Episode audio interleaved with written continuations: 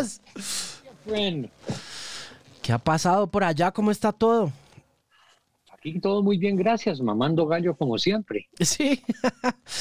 ¿Cómo me los ha tratado la pandemia? Quiero que me hablen todo. Manolo, primero, em, te escuché hablando un poco sobre la situación de las cuarentenas, la gente de la tercera edad en Gustavo Gómez con eh, Yo Soy la Voz. A ver, eh, el, tema era muy sencillo. Eh, había como la idea de que ah, los, nosotros los adultos mayores que teníamos pues que quedarnos en la casa, ¿no? Y era, era una posición un poquito paternalista y suena raro decirlo, ¿no? Pero mire, quédense ustedes allá en casa, ¿no? Que nosotros nos ocupamos de lo demás, nosotros salimos y hacemos vueltas, nosotros manejamos el mundo, ustedes tranquilos, quédense allá, cuchicuchen con sus nietos, ¿no? Vean la telenovela a las 10 de la mañana, tranquilos, nosotros nos encargamos de todo. Y eso es francamente ofensivo, ¿no? Eh, el, hecho de que, el hecho de que yo tengo más de 70 años no significa que yo de repente pues soy un inútil que todos los días anda en chanclas y, y en levantadora y con vaso de whisky en la mano viendo la telenovela a las 10 de la mañana. Tengo cosas más útiles que hacer. ¿Y a Eduardo cómo le ha ido?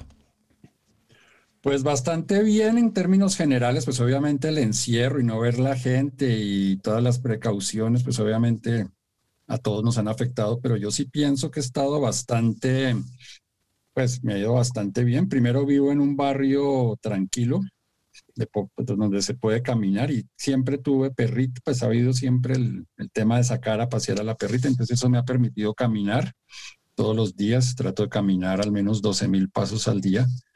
Y el programa de Señal Colombia, todo lo que vemos siguió, se está haciendo ahora desde mi casa, yo con una cámara pequeña GoPro yo grabo mis partes, yo mando después los archivos al, al director del programa que lo edita, entonces el programa siguió, no fue necesario acudir ninguna vez a, a repeticiones y también está con Manolo Belón, que tenemos los, el Instagram TV y oigo sus Facebook Live, ese tipo de cosas que estamos haciendo. Y nuestros podcasts. Sí. Eduardo, que ya casi, ya casi sale, ¿no? Ya casi. yo tengo que sentarme ahorita a editar el primero.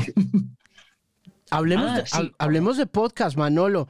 ¿Qué ha sido lo más interesante de embarcarte en proyectos de podcasting y qué ha sido lo más difícil para ti que tienes una trayectoria gigantesca en radio?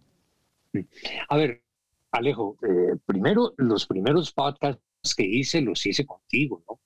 Con los que nos fue muy bien en, ese momento y fueron podcasts muy divertidos y, abrieron como el, mundo del podcast. Y en esto lo que yo considero es simplemente una nueva forma de hacer radio, ¿ok? Es radio si lo quieres on demand, pero es básicamente estamos haciendo lo mismo que hemos venido haciendo toda la vida, es hacer eh, radio, es comentar discos, es hablar de música. Mm, eso no ha cambiado. Eh, eh, ha cambiado de pronto el, vehículo que usamos, ¿no? Ya no es radio abierta, ya no es los 103.9 de, de, la X o los 99.9 de la W, no, es, es otro, es, otra plataforma. es otro medio, otra plataforma, sí.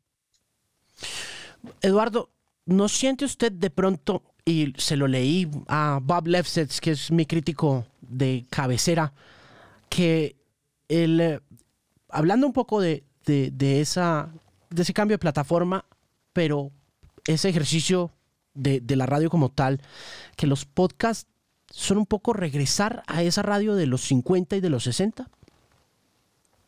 Yo pienso que sí, yo pienso que en muchos aspectos, y no solamente los, es decir, esto que este programa que estamos grabando ahora es impensable hace un año, porque es la primera vez en muchísimo tiempo en que no hay cuatro técnicos midiendo los grados Kelvin de la luz del estudio, de la cámara, que la que, es que la, que la alta definición de no, ahora de, de eso casualmente estábamos hablando en la reunión del programa ahora con con el director, él decía, ahora lo que a mí más me preocupa en el programa, todo lo que vemos, ¿no? El del defensor del televidente Señal Colombia, que es el que, en el que yo participo, él dice, ahora lo que yo ya me preocupo es que el audio esté bien. Yo sé que la imagen va a estar pixelada, yo sé que hay personas que no saben encuadrar una cámara, que la iluminación va a estar defectuosa, pero solo devuelvo cosas cuando el audio está mal. Entonces, e, eso que usted está diciendo, ese mm. regresar a la radio, yo creo que se está viendo en todos los sentidos. Y si usted se mira lo que está pasando, por ejemplo, con la televisión deportiva, la televisión deportiva se volvió radio son unas, son unas personas hablando de fútbol o de lo que sea, o de automovilismo, con unos micrófonos, y están en un estudio de radio, solo que le pusieron una cámara de televisión. Yo pienso que, que sí se está regresando a la radio y no solamente por la pandemia, sino también por el tipo de televisión que, al que nos estamos acostumbrando los últimos tiempos. Es decir, estoy pensando, no sé, en los programas deportivos que hay como cuatro o cinco, está incluso exfutbolistas hablando y opinando como si fuera radio. Y, sabes, eh, eh, Eduardo, hay, hay, una cosa que hay que agregarle a eso, y es el hecho de que en, este campo, en este mundo de los podcasts y de los eh, IGTVs y los Facebook Live, hay una cosa que no existe en la radio y es libertad absoluta. Nadie le dictamina a uno, nadie lo censura a uno, inclusive eh, pues uno, no, hay, no hay pauta publicitaria en la mayoría de los casos, entonces uno no está amarrado a nada. Manolo, ¿tú crees que la personalidad de radio, como lo fuiste tú, o como lo he sido yo en algún momento, se acabó y se va a acabar? Se va a transformar, eh, Alejo. Mira, mm, si tú analizas los mal contados 100 años de historia de la radio, ¿cierto? tú que eres un tipo serio y estudioso en estas cosas, lo que hemos visto es que la radio es el medio camaleónico por excelencia. Es el medio que mejor se ha adaptado absolutamente todos los cambios, no solamente tecnológicos, sino digamos sociales, culturales. La radio siempre ha sido vanguardista en las transformaciones. Entonces, por eso, hoy en día, eh, podcasts, eh, IGTVs, son la nueva expresión de la radio, pero la radio solamente funciona, digamos la radio musical, porque, porque es el tema específico, solamente funciona cuando hay gente, hay seres humanos detrás. Mm, ¿Qué es lo que establece la, la, la, complicidad entre una canción y el, el, escucha? Lo que le cuenta el DJ. Eso es lo que establece esa magia. No, y además nosotros... es algo que tiene la radio y que de pronto también tiene la literatura y que no tiene la televisión, es que uno arma la historia en la cabeza. Yo me acuerdo que yo de, niño no, de niño yo no iba nunca al estadio, porque mi papá no me llevaba, pero entonces yo iba donde mi abuelo, que allá sí había radio, en mi casa no había radio, para oír los partidos de fútbol, y para mí todos los partidos de fútbol eran buenísimos, eran unos partidazos, porque el locutor decía las cosas y uno se las imagina en la cabeza como si estuviera viendo siempre el Mundial de México 70, pues a Brasil 70, por decir algo. Sí, sí, y por ejemplo, algo, esa es una anécdota que yo, que yo cuento bastante porque ustedes los de las voces de la radio, hasta que uno no los conoce en persona, se los imagina uno. Entonces, por ejemplo, alguna vez eh, Leslie Abadi, que falleció hace algunos meses, Sí. compañera mía, ella estudió algunos eh, semestres de microbiología, yo estudié biología y me gradué, ella estaba en microbiología.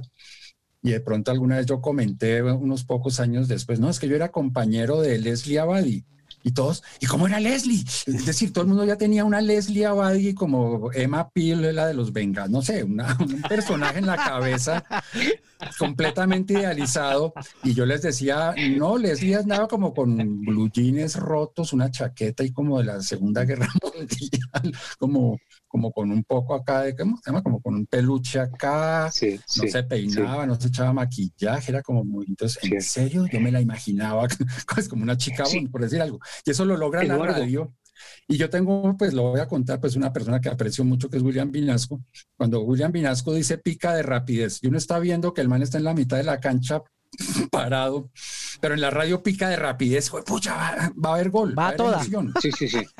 Pero, yo pienso que esa es una característica de la radio que es fundamental para mí, es que la radio es, es un medio caliente, o sea... Pero, pero lo que usted dice es muy cierto, Eduardo. No solamente es un medio, digamos, inmediato con la inmediatez, sino que mm, pone a volar a la imaginación. Y en ese sentido, 1978, salgo por primera vez en televisión en un programa que hacía eh, Gustavo Castro Caicedo, como a las 11 de la noche, horario perdido en esa época en la televisión colombiana. Al día siguiente empiezan a llamar a, la emisora y, y decían, tal y Manolo me lo imaginaba distinto, uy, qué descreste y cosas así. Yo decía, no, pero ¿cómo así? Entonces empecé a preguntar, ¿ves que acaso qué se imaginaban?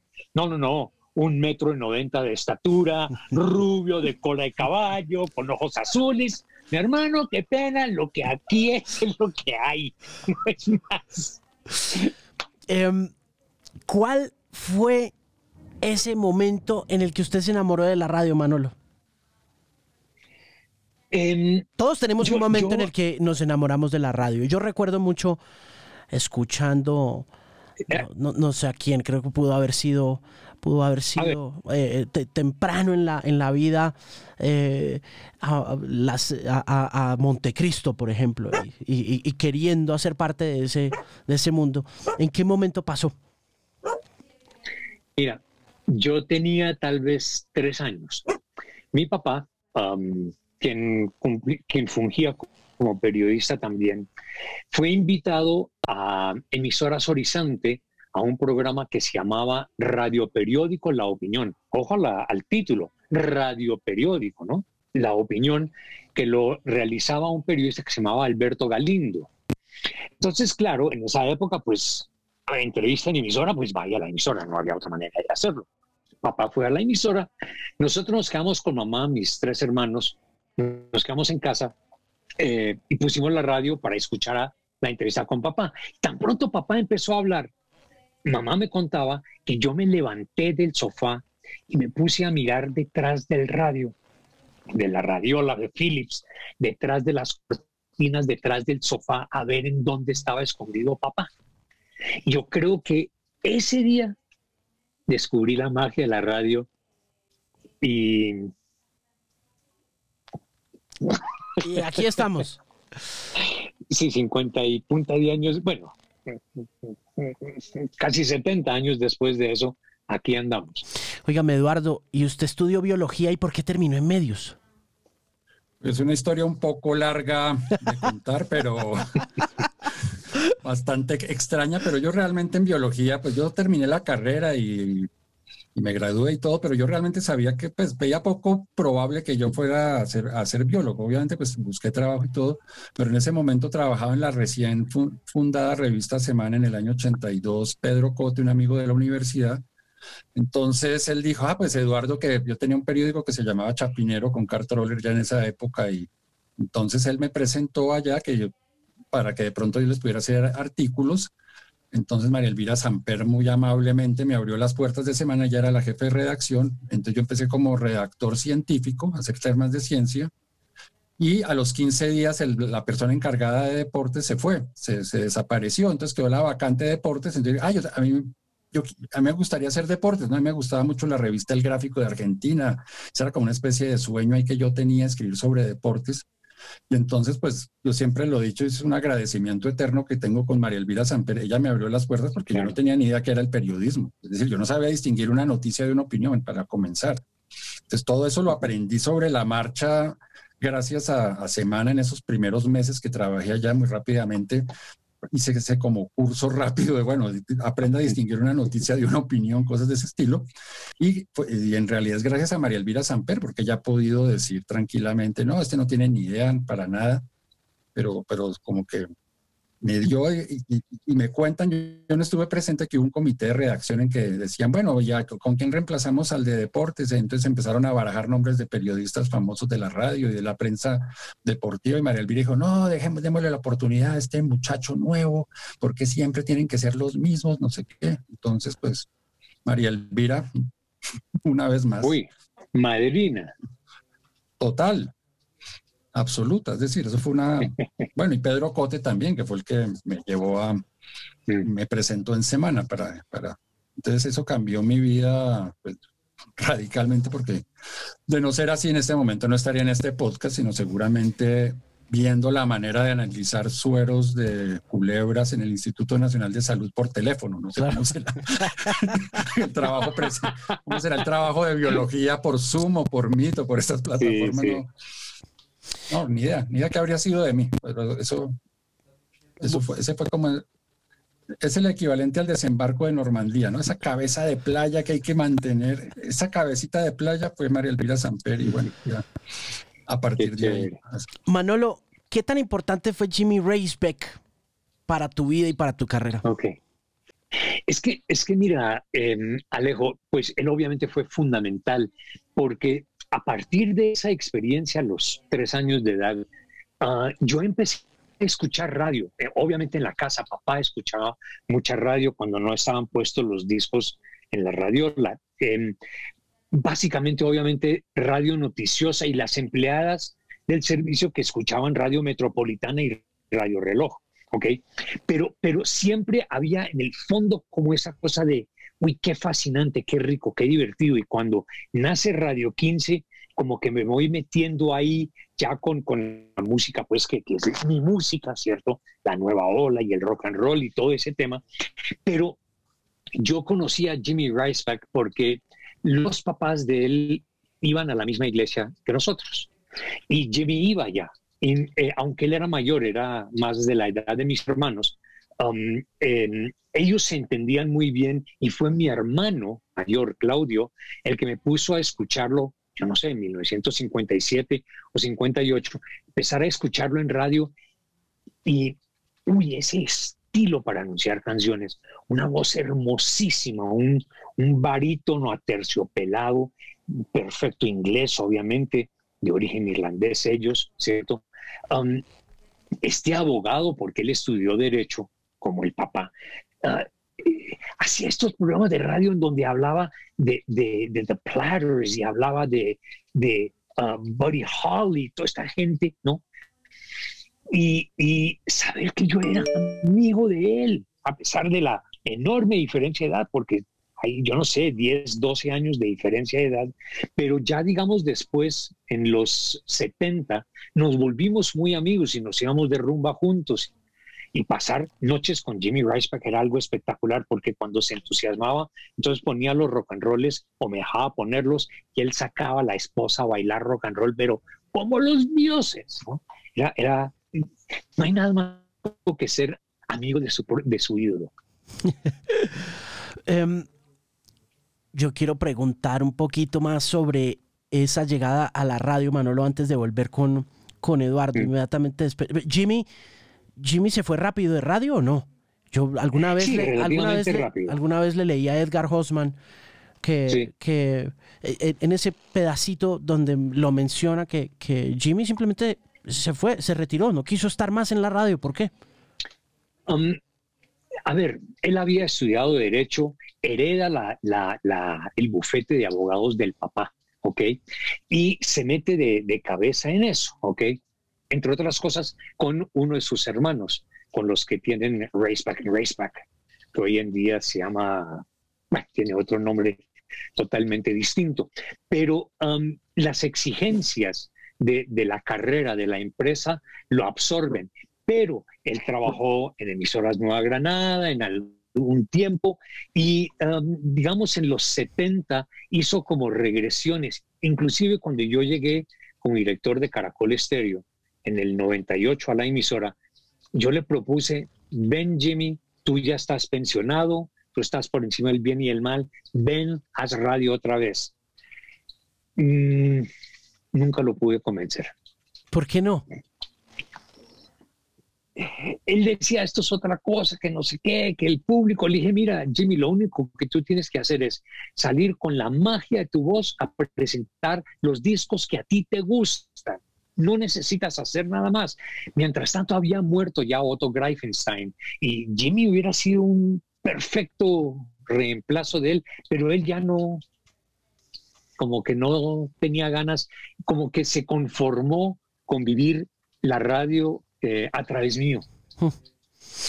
¿Hay ¿Alguna vez él me dijo? ¿Hay registro de la voz de él en algún lugar?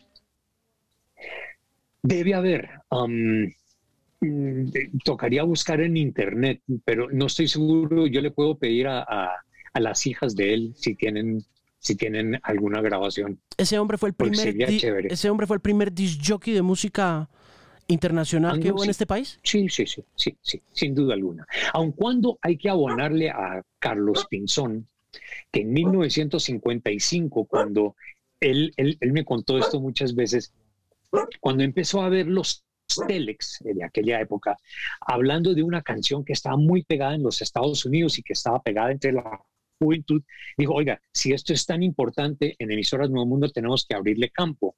Y empezó a pasar Rock Around the Clock de Bill Haley, ¿no? Y, y él se metió en el cuento del disc Pero, pero Carlos era otra cosa. Uh, Jimmy era jockey. Eh, Carlos era director de emisora. Eh, y claro, él, él, después hizo muchas cosas, los dos pegaditos y una cantidad de cosas en, en la radio, ¿cierto? Antes de, de ir a hacer eh, todo lo, todas las maravillas, hermosas maravillas que hizo en televisión. Eduardo, ¿cómo llega el rock and roll? Yo llegué al rock and roll tarde, porque yo crecí en, en una familia pues extendida, no solo de mi papá y mi mamá, que solamente se oía música clásica. Yo, yo crecí, si a mí me preguntaran como a Totola Momposina cuál es su música ancestral, yo tendría que decir, y no porque me crea mejor o peor que nadie, pues simplemente porque es la verdad, ¿no? Pues mi música ancestral es Beethoven, Haydn, Mozart, Bach, Wagner. Y entonces yo llegué al rock muy tarde un poco rebeldía en el sentido que yo estaba en el conservatorio y a mí no me iba muy bien o me iba muy mal en las clases de violín, yo no aprendí nada, la verdad, sufría mucho. Y eh, eh, en, ese momento en el colegio empezaron a, empecé a, decir, no, pues yo no puedo estar oyendo únicamente música clásica, porque yo era el que oía música clásica. Yo sabía que existían los Beatles, pero no conocía sus canciones, porque en mi casa no había radio, no había televisión, entonces tampoco podía decir, yo no tenía contacto con la realidad, y lo digo pues de verdad, literalmente. ¿Y por qué, por qué eran tan agnósticos en la casa con respecto a medios? o bueno, porque... ¿ah? No, no sé, porque eso también... Eh, es decir, desde muy niño había un televisor en la casa que se fundió. Eh, me acuerdo que era amarillo. Nunca lo mandaron a arreglar, eh, la lavadora nunca la mandaron a arreglar. Es decir, de milagro había nevera. Y eso sí, y eso sí toca, sí, un Hamish con tocadiscos y tornamesa y, y un papá que llegaba todos los viernes de un almacén que se llamaba Electra con cinco o seis LPs de música clásica. Entonces, una colección tremenda de discos que tiene mi papá, que eso también a mí me, me, me criarme en ese ambiente donde coleccionar discos y libros, el objeto se vuelve importante. Es decir, para mí tener, tener colección de discos, desde, porque también donde mis abuelos era lo mismo, donde mis tíos todos coleccionaban discos.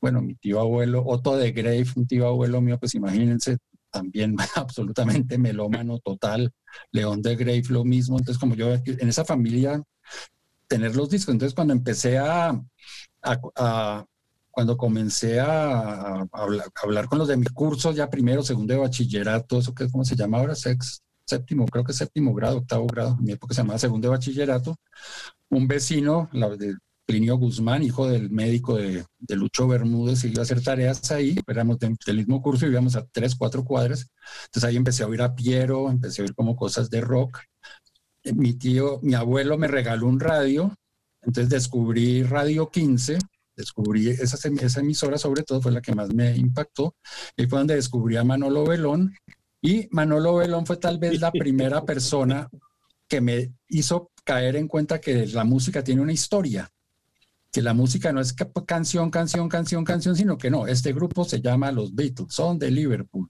grabaron este álbum y tal vez la primera vez que yo, es decir, yo, yo ahora que pues he trabajado bastante en eso de hacer historias, escribir la, investigaciones y todo, yo creo que la, la primera experiencia que tuve de que el rock tiene una historia fue un programa que hizo Manolo Belón de los Beatles en el año 73. Creo que en este momento está cumpliendo meses porque creo que fue, Manolo me dijo la fecha como 28, primero y 2 de marzo del 73.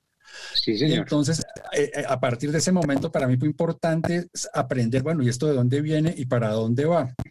Y hay una anécdota muy, muy bonita que yo tengo con Manolo, porque yo lo conocí personalmente muchos años después en el diario La Prensa, en el año 1988. Él fue a hablar con Fernando Garavito, que era, ya falleció desafortunadamente, que era el jefe de redacción del, del diario La Prensa, y me presentó a Manolo. Oiga, Eduardo, le presento Eduardo Arias, le presento a Manolo Pelón, ¿no? Como hablaba Fernando Garavito. Sí, sí, yo le dije, entonces yo dije, uy, Manolo Belón, qué maravilla. Eh, y yo le conté, ah, mire, es que la, primera vez que yo vi un programa de música que me importó fue ese que se hizo los Beatles, y al otro día fue Manolo y me dio el libreto del programa, una fotocopia. Y obviamente para mí eso fue, oiga, este, este personaje además de, de, saber mucha música es un tipazo, es que un querido total. Esto, esto nunca me había pasado en la vida, entonces claro. A la que. No, pero en serio, fuera de chiste. Sí, y ahora que con los del colegio y todo, bueno, ¿cuál fue su, su profesor favorito en la vida? Yo siempre decía, sí, Shanosky, el de geografía, el de historia, el profesor pues, del colegio suizo que yo estaba en el Besia. Esto me puse a pensar, ¿no? Yo tuve dos maestros, Shanosky y Manolo Belón, y no lo digo porque esté aquí enfrente, pues se lo he dicho varias veces. Porque para mí sí fue fundamental, no tanto lo que me enseñó el, el detalle, pero sí fue el que me dijo, la música tiene una historia y esa historia hay que tratar de armarla. Estamos hablando de una época en que no había ni YouTube, ni Internet, ni Google. Entonces uno era armando la historia como un rompecabezas de dos mil fichas, del cual a uno le iban dando tres fichas a la semana, al mes. Alguien trajo una revista Pelo de Argentina y aquí está la historia de, de Roxy Music. ¡Ah! pues entonces uno anotaba, tomaba nota de todo. Yo era de los que grababa cassettes porque no tenía plata para comprar discos y pintaba las carátulas con mi hermano del disco que nos prestaban en el cassette. Es decir, era una época en que aprender de música no era tan fácil como ahora. Ahora todo está a un clic de distancia. En esa época, me imagino que usted también le alcanzó a tocar a Alejandro una época en que conseguir información no era tan fácil como ahora. Absolutamente, no. A mí también me tocó una, una época en la que había que hacer la tarea, ¿no? Había que hacer la investigación. Y yo por eso también quiero preguntarle a Manolo, ¿dónde nació esa inquietud por contar esas historias? Porque, pues sí, el disjockey como acompañante, yo supongo que, como lo mencionabas con respecto a Jimmy y a otras figuras, incluso como Carlos Pinzón, ha estado allí previo a tu trayectoria musical, pero no todo el mundo se dedica a contar esas historias como dice Eduardo. ¿Qué fue lo que pasó en tu carrera y por qué decidiste contar las historias de la música para, para acompañar a ese oyente?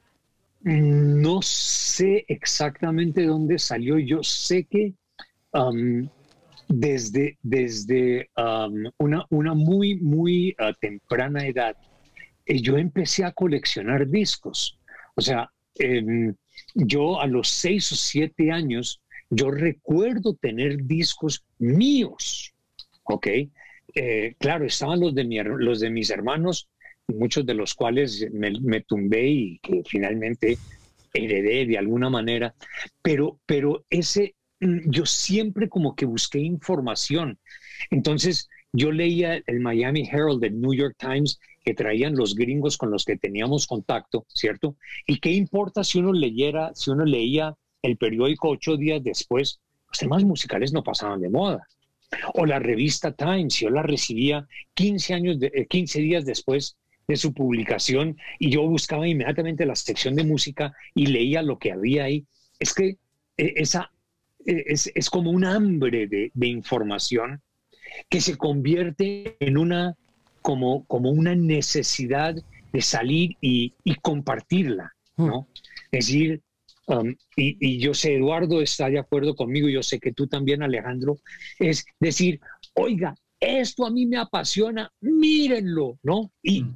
disfrútenlo como lo disfruto yo. Pero la única forma de hacerlo es contando cuentos.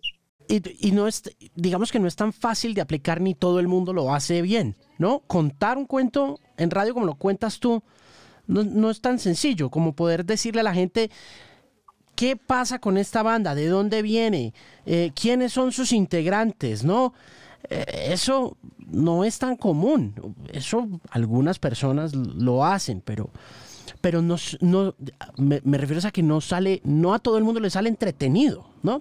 Pero eh, Alejo, ahí lo único que puedo decir es, es son las ganas de contarlo, es la pasión de contarlo. Em, yo nunca tomé cursos, esto es instintivo. Um, es que, Alejandro, tú me entiendes mejor que nadie porque tú eres exactamente igual. Tú eres un contador de cuentos musicales. Y no es algo que pues tú te sentaste a estudiar a ver cómo es que se cuentan las historias eso te nace y te nace del hecho que tienes la pasión de hacerlo. Sí. Eduardo, tengo una pregunta sobre León de Grave, porque uno de los primeros poemas que yo me aprendí muy niño, y mi mamá me enseñó, fue el relato de Sergio Stepansky. Quiero que me cuente si sabe algo de esa historia, porque siempre tuve la inquietud de saber quién era este hombre que decía, juego mi vida, cambio mi vida, de todos modos la llevo perdida y la juego y la cambio por el más infantil espejismo, la dono en usufructo o la regalo. ¿Quién era? Esa poesía de balada del mar no visto es, como León de Greve diciendo, yo nunca he salido de Colombia y sobre todo de Colombia, no, sino de dos ciudades rodeadas de montañas que son Bogotá y Medellín. Y bueno, Bolombolo, a orillas del río Cauca, de pronto fue lo más marítimo que le tocó a León. yo tengo entendido que la primera vez que salió de Colombia fue cuando lo nombraron agregado cultural en Estocolmo, por ahí en el año 57, 58. Entonces yo pienso que, era una, él era una persona que con estos personajes, con estos alter egos, lograba por un lado, traducir todo lo que había leído, porque él era un gran lector, le encantaba la literatura de, muchas, pues, de muchos orígenes, un gran conocedor de, de música clásica, es decir, un verdad, es decir a la, par de su hermano Otto, sus conocimientos de música. Él también tuvo programas en la radio, en la radiodifusora nacional, que hacía programas de música también, pero también hacía como programas de poesía. Entonces, una persona que tenía como, a través de estos personajes poéticos, pues yo creo que él, podía como sacar a, relucir em, todo lo que había leído, todo lo que había oído, muchas de sus poesías, estos son casi nombres de, musicales, ¿no? Eh, sonatina, manontropo, es decir, puras como, como, como, las anotaciones que hacen los compositores para, para dar a entender si es rápido o lento lo que está escrito en la partitura. él, jugaba mucho con eso, ¿no? Entonces yo pienso que todo ese como mundo interior que él tenía a través de sus lecturas, de la música que había oído, lo trataba como de sacar a, relucir a través de, todos estos personajes, alter egos, eh, es decir, esta vez, no sé, uno que se llama Diego de Estúñiga, Leo Legris, eh, Sergio Stepansky, em, bueno, Ramón Antigua, ¿no? El de esa poesía tan bonita es que es como puro estilo romancero español. En el altro de otra mina, llegando yo para el Cauca, me topé con Toño Duque. Eh, y, además tuvo una época en que descubrió el, siglo de oro español, eh, la, la, todos los poetas del siglo de oro español, entonces, se enamoró de las esdrújulas, ¿no? Y otra cosa que él hacía también, pues mis conocimientos, insisto, son muy precarios, es como que a veces era más importante el ritmo, el, cómo sonaban las palabras pegadas a, a, a, lo que estaba contando. Es decir, como que había más un interés de que, de que eso, que, eso que, que, que se oye suene musical en cualquier idioma que, tenga el oyente y lo que dice ahí pues es como secundario. Me parece que pasa en algunas de las poesías del que es más importante el ritmo, cómo brincan las palabras, un poco lo que decía Keith Richard en su obra, en la biografía, él dice en alguna parte ahí que las palabras, cada sílaba, ni siquiera dice palabra, cada sílaba tiene la nota que le corresponde, ¿no? Y es la famosa anécdota que cuenta de Jumping Jack Flash, que donde salió ese nombre, y es que alguien estaba caminando, un jardinero, en, una, en la casa de campo de alguno de los dos, tal vez la de Kit Richard. Entonces Mick Jagger preguntó, ¿y él quién es? Eh, ah, es Jack, Jumping Jack. entonces Mick Jagger le contestó, ah, Jumping Jack Flash, ¡pum! Jumping Jack Flash. Hay que hacer una canción que se llame Jumping Jack Flash. Y ya Jagger hace la letra, I was born, y nací en medio de un todo eso. Pero el Jumping Jack Flash salió y, es decir, yo pienso que con León de Grey pasaba un poquito eso, ¿no? Como que la música era demasiado importante para él. Tú sabes, como que en ciertas poesías las palabras son subordinadas a que necesito una X, necesito una J, necesito una T, necesito un acento aquí. Y las esdrújulas, ¿no? Sin brújula. ¡Dámela! Bitácora no había. Un día tomé, la, ¿eh? empuñando mi chirimía, un día tomé la vía que de Aguadas va a Pácora, allá su departamento natal Alejandro del Caldas, ¿no? sí, sí. relato de Alipio Falopio, ¿no? Que empieza así, sin brújula en la bitácora, bitácora en una vida. Tremendo juego de palabras. Y hablando de palabras, Manolo, ¿qué tanto de lo que hiciste en radio libreteaste y escribiste y condujo o produjo tus libros posteriores ¿Y qué tanto se improvisó cuando estuviste al frente de un micrófono? Yo libreteé bastantes cosas, entre otras porque hay algunas que son tan complejas. Ejemplo, el ciclo que hice con The Beatles, que duró 99 programas de una hora, em, eso no se puede improvisar. ¿Ok? Entonces, ese tipo de programas especiales, por la cantidad de información que tienen, ah, hay que por lo menos esquematizarlo, pero preferiblemente libretearlo bastante para, para no dejar por fuera cosas importantes o no llenarlo también de cosas no importantes, por no decir basura, ¿cierto? Entonces, muchos de esos especiales sí están libreteados, pero normalmente, digamos, eh, digamos los, los podcasts, eh, bueno, los eh, IGTVs, los Instagram Lives que hacemos con, con, Eduardo los viernes por la noche, esos no tienen ah, libretos. Ah, sabemos que hay una guía de unas canciones, ¿ok? Ah, acá vamos a hablar de canciones de trenes. Entonces preseleccionamos 10 o 15 canciones de trenes. Pero entonces de repente viene la, la mona y agrega tres o cuatro más y simplemente vamos como desarrollando el tema, lo vamos hilando, pero ahí no hay libretos. En la creación de esos programas, de ese ciclo de 99 programas, nacieron los rough drafts de lo que serían los libros sobre los Beatles o no? Sí, um, un buen amigo mío, uh, además compañero de colegio, Guillermo Parada, un día me dijo, oiga, ese ciclo de programas deberías convertirlos en un libro, ¿por qué no lo escribes? Y decía, uno de estos días cuando tenga tiempo lo escribo. Es que ahora yo no tengo tiempo. Entonces me dijo, mira, Manolo, vamos a hacer una cosa. Yo te voy a llamar cinco o seis veces todos los días y te voy a decir, escribe libro, escribe libro. A, a ver si así te animas. Yo me quedé pensando, uy, que me interrumpan el trabajo con cinco o seis llamadas diarias para decir escriba, yo mejor me pongo a escribir. y, eh, fue, fue Guillermo el que me consiguió la editorial, en esa época intermedio editores, y me senté y escribí el libro. Hmm. basado en los libretos, obvio. ¿Qué tan difícil fue eso? Sabes que eso, digamos, los libretos yo, le invertía, no me vas a creer, entre seis y siete horas por semana para hacer un libreto de un programa de una hora, mientras investigaba todos los ángulos y las cosas, ¿cierto? Pero el, entonces una vez que uno tenía ese libreto ya, digamos, desarrollar el libro fue relativamente, entre comillas, sencillo. No lo fue, porque entonces eh, eh, empezaban a, surgir dudas inquietudes y buscando formas de ampliar ciertas informaciones, verificar otras. Mm, el caso típico fue cuando, cuando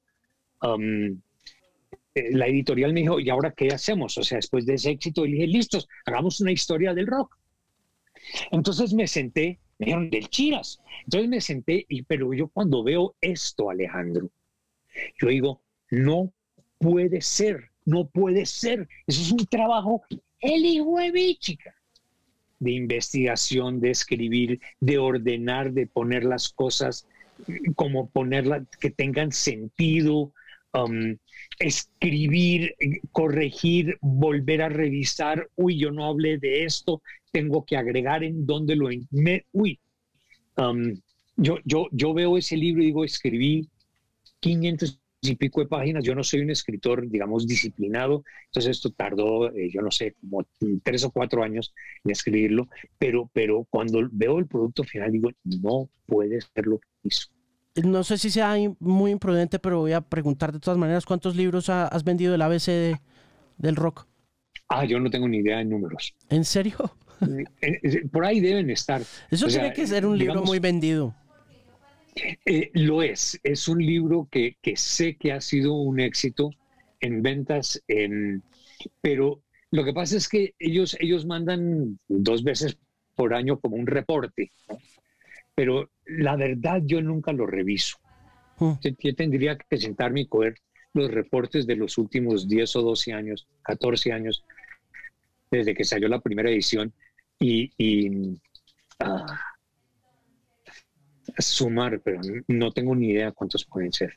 pero sé que son muchos. Eduardo, ¿cuánto, cuánto tiempo llevan haciendo el live en Instagram TV? Arrancó con la pandemia, porque era, era la alternativa a los podcasts que habíamos hecho primero en Acorde, tema libre, y Café Música en, en, en publicaciones semana. Entonces vino la pandemia y decidimos, pues de hecho yo me metí a Instagram básicamente para, para poder hacer este, este proyecto. Yo, entré a Instagram, todavía no he aprendido a usarlo del todo bien, todavía me pierdo a veces sus protocolos, tres programas que me ha tocado grabar a mí porque me tocó a mí hacer de anfitrión. Dos de ellos se perdieron porque no supe guardarlos. Pero ha sido como desde comienzos, yo diría como desde marzo Sí, hace un año, digamos, más o menos se podría revisar. Sí, fue justamente hace un año.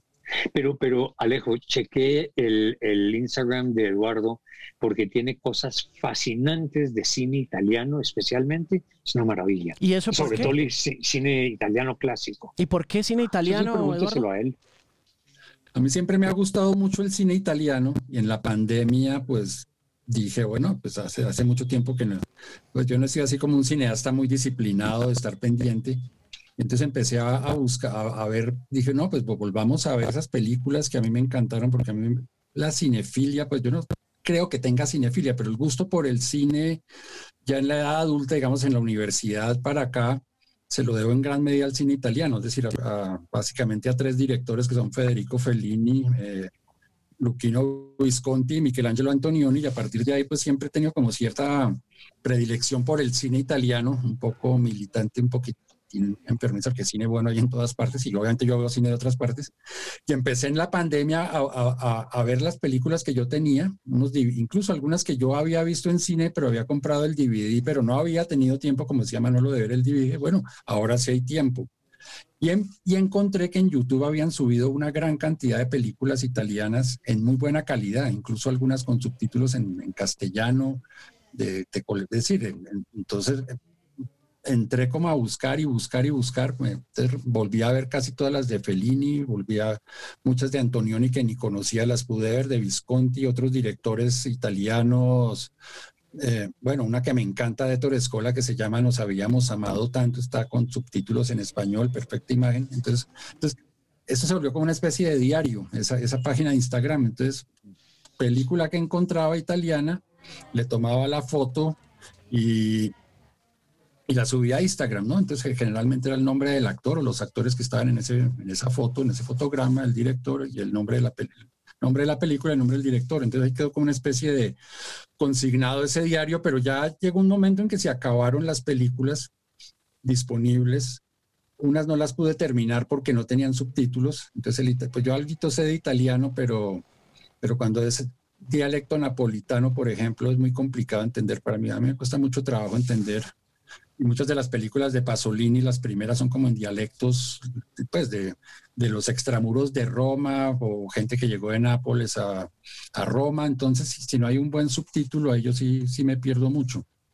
Pero, pero entonces pude ver bastantes de esas. Alejandro, Señor. ¿ves por qué él pasea a Pasiflora con Pasolini? eso veo, eso veo. Manolo, veo en, en, la parte de atrás de tu estudio la portada de los 500 Greatest Songs of All Time. y, quería, y quería preguntarte por la revisión que hizo Rolling Stone del listado el año pasado. Dejaron a Marvin Gaye con What's Going On como la número uno. Originalmente estaba Sgt. Pepper's Lonely Hearts Club Band, si no estoy mal. Eh, sí. estaba Day in the Life, ¿no fue? Pero, eh, perdón, de álbums, sí, en efecto. De álbumes, sí, sí. El, el, el, tema ahí es um, lo que hemos hablado en, en más de un uh, Instagram Live y, podcast con Eduardo, es mm, estas listas, ¿quién las arma? Pues un grupo de genios, ¿cierto? Autodenominados genios de la música que las, se las saben todas. El problema radica en cuáles son los parámetros para definir que una canción o un álbum es mejor que otro. ¿Quién define que la carátula de X disco es mejor que otra? Es una cuestión de, apreciación, ¿cierto? Es una cuestión de sensibilidad, si lo quieres. Y al, analizar un álbum, entonces, ah, ¿desde qué punto de vista lo vamos a analizar? Eh, eh, desde el punto de vista de que si tienen muchos instrumentos o poquitos, de que si tienen muchas canciones o poquitas, de que si las canciones son complejas o no, que si las letras son complejas o avanzar. O sea, si, me entiendes, para mí en todas estas listas el, juicio es eminentemente subjetivo y um, pasional. No, no obedece a, unos, a una fórmula matemática, si lo quieres así. Pero ¿te gustó que eh, hubieran cambiado, por ejemplo, en el caso del listado de los 500 álbumes de todos los tiempos al Sgt. Peppers y hubieran puesto What's Going On? ¿Crees que tiene sentido? Para mí, mm, no lo tengo claro. Toda la explicación que ellos hicieron, que el, soul, el rhythm and blues y Marvin Gaye y el impacto y la, la lírica de las... O sea, todo eso, mm, pues, es, me suena más a una justificación que a una explicación. Sí, es un poco lo que pasa en los museos de arte moderno, ¿no? Que el texto curatorial es el que justifica que ese bulto de arena con cemento que está botado en el piso es una obra de arte. A mí sí me pareció absurdo que hayan sacado a Sgt. Pepper, porque yo considero que Sgt. Pepper es el álbum más importante de la historia del rock, independientemente de que me guste o no me guste. De hecho, es decir, a mí me gusta más Abbey Road que quedó de quinto, ¿no? Me gusta más Revo, es decir, mis gustos, pero yo no estoy hablando de gustos personales. Yo pienso que Sgt. Peppers es un álbum que marcó demasiados cambios en la historia, no solo de la música, sino de la industria musical, porque el, álbum se volvió importante como concepto por Sgt. Pepper. Es decir, obviamente antes había álbumes y hay álbumes de jazz muy famosos como el de Miles Davis, el de Kind of Blue del año 50 y pico, etcétera, etcétera.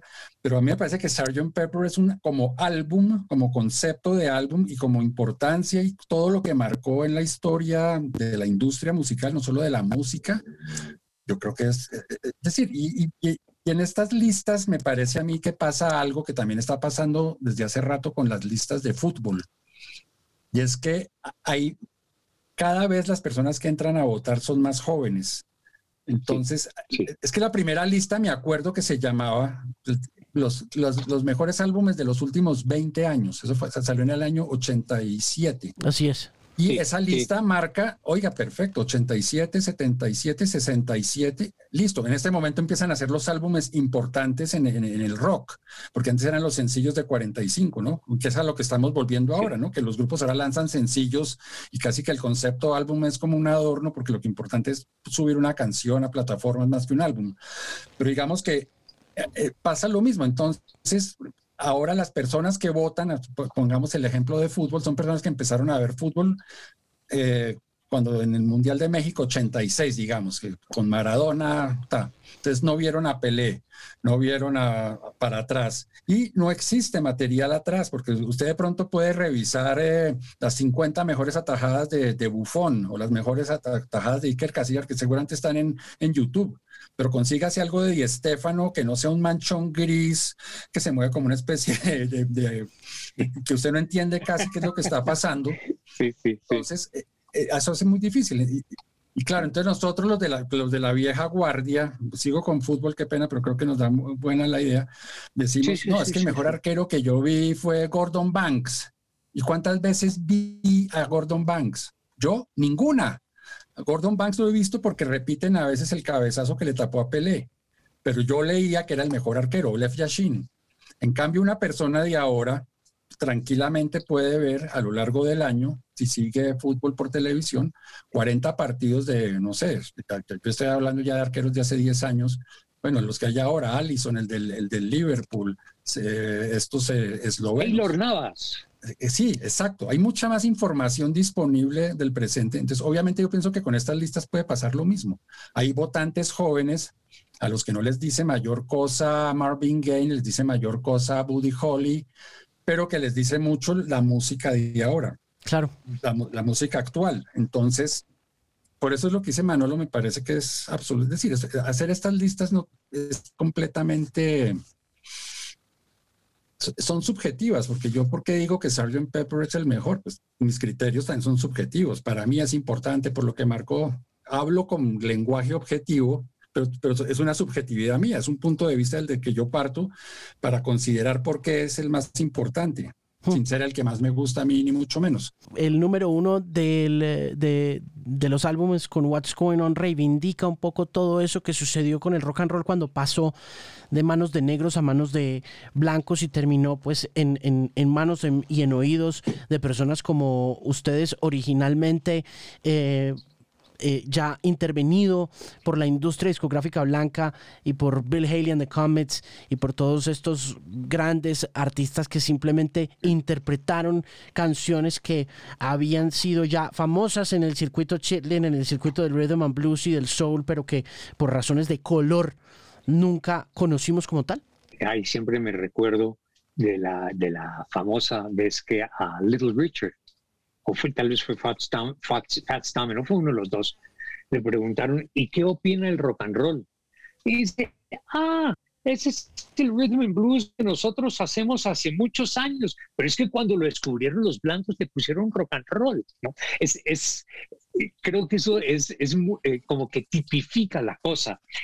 Y de alguna forma sí el tema, el álbum de Marvin Gaye ah, como que reivindica todo el aporte de la música negra al, rock and roll y a todos los movimientos modernos, porque es que hoy más que nunca lo, vemos en todos los fenómenos mm, RB, hip hop, en la música urbana, la, la, eh, digamos, la importancia de la música negra es absolutamente mm, total, sí, trascendental, ¿no?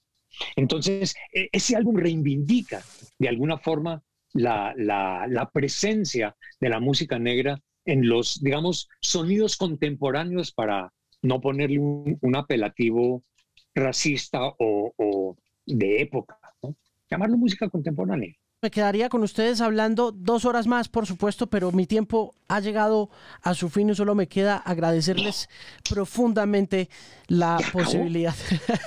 la posibilidad. Ah, qué lástima, pero no, muchísimas gracias Alejandro por esta invitación. Realmente pasamos, por lo menos, yo sé que Manolo también, pero hablo por mi propio pasado, pasé un rato muy agradable y de veras, de veras que es un orgullo siempre poder conectar con figuras como ustedes. Para mí es un honor increíble. Quiero preguntarles nuevamente eh, a qué horas los encontramos en Instagram Live, eh, qué días y, de qué hablan. Cuéntame, Manolo. Nosotros hacemos eh, el Instagram Live los viernes a las 9 de la noche. Hacemos una hora en donde hablamos de um, algún tema. ¿no? Hemos hablado de canciones de carros, canciones de aviones, canciones de trenes. Hemos hablado de artistas que son de Seattle, artistas que son de Cleveland. Hemos hablado de eh, temáticamente una cantidad de cosas. Y todos esos programas están, por supuesto, en el, en el archivo del IGTV mío. Eh, hay algunos que sí están donde Eduardo. Los sábados a las 11 de la mañana hago un Facebook Live que lo vengo haciendo, entre otras, desde hace como tres años o alguna cosa. Esto no tiene nada que ver con pandemia, en donde un día con, con la mona me, dijo, hagamos esto. Y lo empezamos a hacer con, con gran suceso, en donde fundamentalmente a lo que me dedico es a hablar, digamos, a hacer la biografía de un artista. Este sábado vamos a hacer Cat Stevens, por ejemplo. Okay. Pero hemos hecho um, Simon Garfunkel, hemos hecho um, Iron Maiden, hemos hecho The Who, cuánta vaina se te ocurra. Manolo, también están en Instagram, ¿no? Es bueno decir eso, que también los tiene guardados en el Ah, bueno, sí, son Facebook Live e Instagram Live, ¿no? Entonces hacemos los dos. Manolo, Belón y Eduardo Arias, mis invitados al podcast para arrancar esta temporada en Canal 13. Ha sido un placer enorme conversar y reconectar con ustedes. Y por favor, caballeros, que se repita esta magnífica oportunidad muy pronto porque quedan muchos temas para hablar sobre la mesa. De nuevo, muchas gracias por aceptar mi invitación. Es un gusto volverlos a ver, así sea virtualmente, y espero próximamente darles un, un gran abrazo, señores. Un gran abrazo para ti, Alejo infinitos agradecimientos por, por esta charla, um, que es más, más eh, una, una eh, charla que hemos, hemos, que hemos hecho como, como, como, como las que siempre hemos hecho. Simplemente que sea tres veces en vez de a dos. Buenas tardes, buenas noches, buenos días para todos. Muchas gracias Alejandro por la invitación.